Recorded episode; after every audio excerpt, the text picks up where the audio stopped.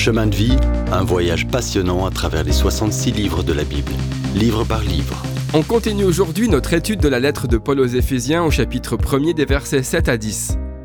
Dans l'éternité passée, Dieu nous a choisis, prédestinés et acceptés dans le bien-aimé. Ici, on entre dans le temps où Dieu le Père remet ses plans pour l'Église entre les mains de son Fils, Jésus-Christ.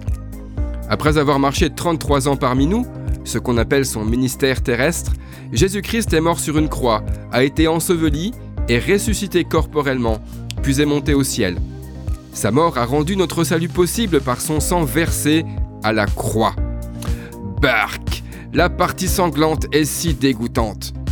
Pourtant, cet important détail du sang de Jésus est la clé de notre salut.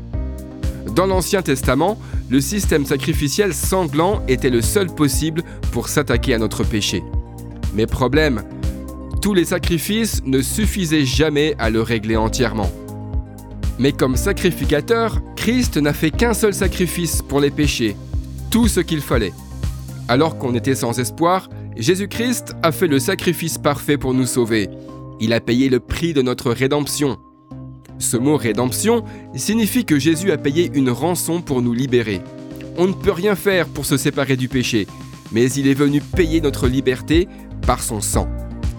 Dieu est si saint qu'il doit obtenir justice pour notre péché. Il doit être payé.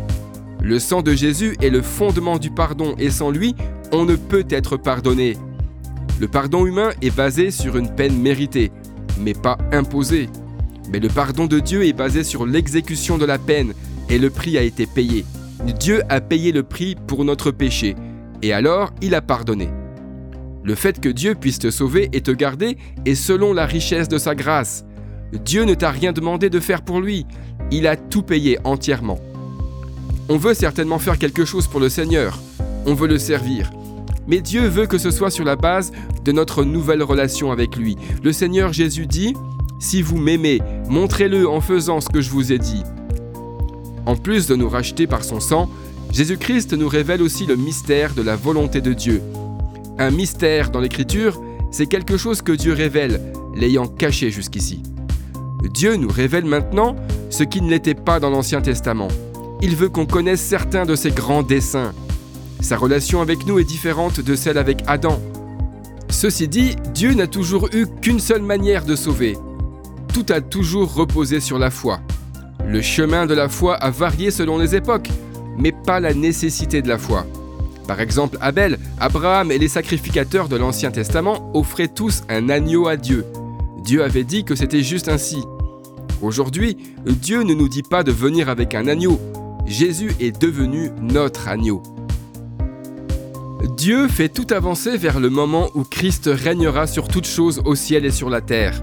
Ce sera au temps accompli, au verset 10, où tout est parfait et complet en Jésus-Christ. Tout sera sous ses pieds. Ce n'est pas comme ça aujourd'hui, mais viendra un jour où le ciel et la terre seront en harmonie et tout sera rassemblé en Christ. Dans le prochain épisode, on verra comment, sans la mériter, tu recevras une récompense. Si vous avez aimé cette rubrique et si vous voulez en entendre plus, allez sur le site ttb.twr.org ou téléchargez l'application. Retrouvez-nous aussi sur chemindevie.info.